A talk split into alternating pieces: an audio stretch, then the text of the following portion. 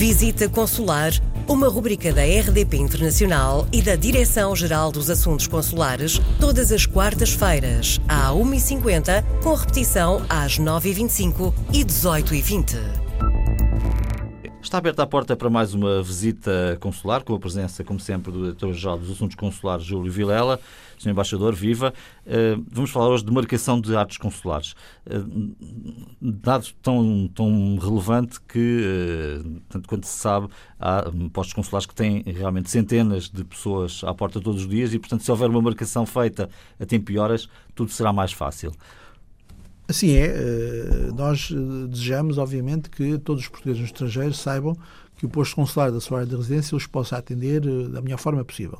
Hoje em dia, as circunstâncias que vivemos obrigam necessariamente a que tenhamos cautelas adicionais no processo de atendimento, na higienização das instalações, no cumprimento de um conjunto de regras sociais de distanciamento, eh, que são essenciais para que a atividade consular se desenvolva, mas para que o bem-estar do cidadão não seja posto em causa.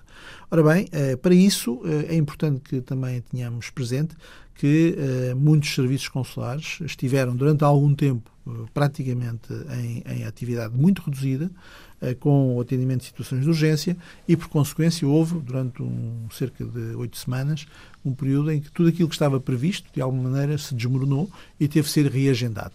Mas uh, esse processo está, digamos, praticamente concluído, os reagendamentos estão, estão feitos e, portanto, a marcação dos atos consulares é um procedimento que assegura uma, um atendimento uh, certo para a pessoa, a uma hora prevista e determinada, garante-lhe, obviamente, regras de segurança no atendimento, mas permite também ao posto consular uma melhor gestão das suas, uh, das suas necessidades e das suas obrigações. O que é que podemos marcar?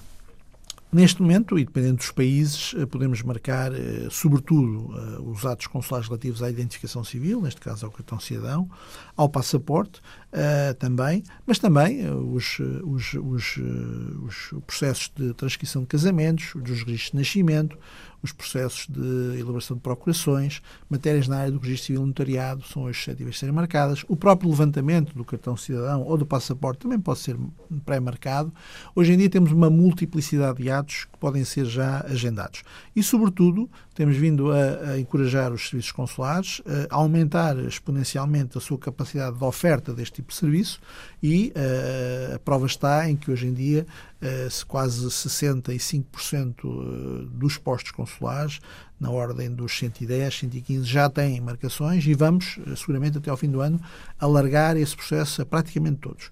Uh, além disso, há um aspecto adicional que convirá também destacar é que, para além da possibilidade de cada qual marcar o seu ato consular diretamente no portal das comunidades, é uma funcionalidade disponível no portal das comunidades para qualquer cidadão português no estrangeiro, que tem apenas que se pré-registar e depois aceder dentro da sua área, uh, jurisdição ao posto consular uh, a que quer ir para tratar do cartão, escolhe o dia, escolhe a hora. Um, temos também já disponíveis uh, serviços adicionais para este efeito dedicados, em particular, à Espanha e ao Reino Unido, são os chamados centros de atendimento consular, que facilitam o agendamento dos atos, informam as pessoas, atendem todos os telefonemas feitos para o centro de atendimento correspondente e é um, eh, uma inovação eh, que apareceu em 2018 e que se vai aprofundar no plano da gestão consular.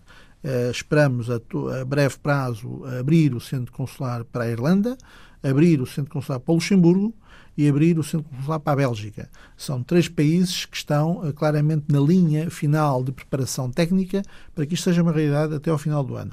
Deixe-me só pedir-lhe aqui uma clarificação em relação às duas coisas, porque eu próprio fico aqui confuso em relação àquilo que está a explicar. Portanto, no caso da Espanha e do Reino Unido, eu resido em Espanha, por exemplo, e preciso fazer uma marcação de, enfim, cartão de cidadão vou para marcação ou pode vou fazer ou, pode ou usar ligo. as duas opções tem duas opções Sim. ou vai eletronicamente imediatamente ao portal das comunidades mas se tiver alguma dificuldade algum problema tiver alguma dúvida telefona para o sentimento consular uhum. e a marcação é feita na mesma certo. portanto digamos temos aqui um reforço daquilo que já hoje em dia é uma funcionalidade virtual disponível para as pessoas e isto está disponível em 60 postos isto é, a marcação online dos atos consulares, 60 postos já o têm disponível, todos eles estão identificados no portal das comunidades.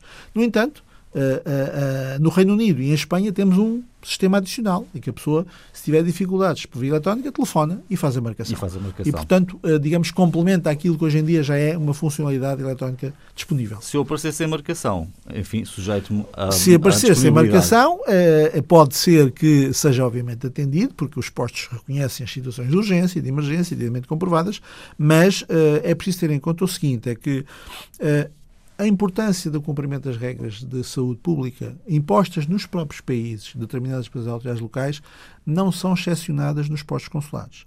Segundo, eh, as regras que o Governo implementou em Portugal, continental e regiões autónomas em matéria de gestão do atendimento público são aplicáveis nos postos consulares lá fora.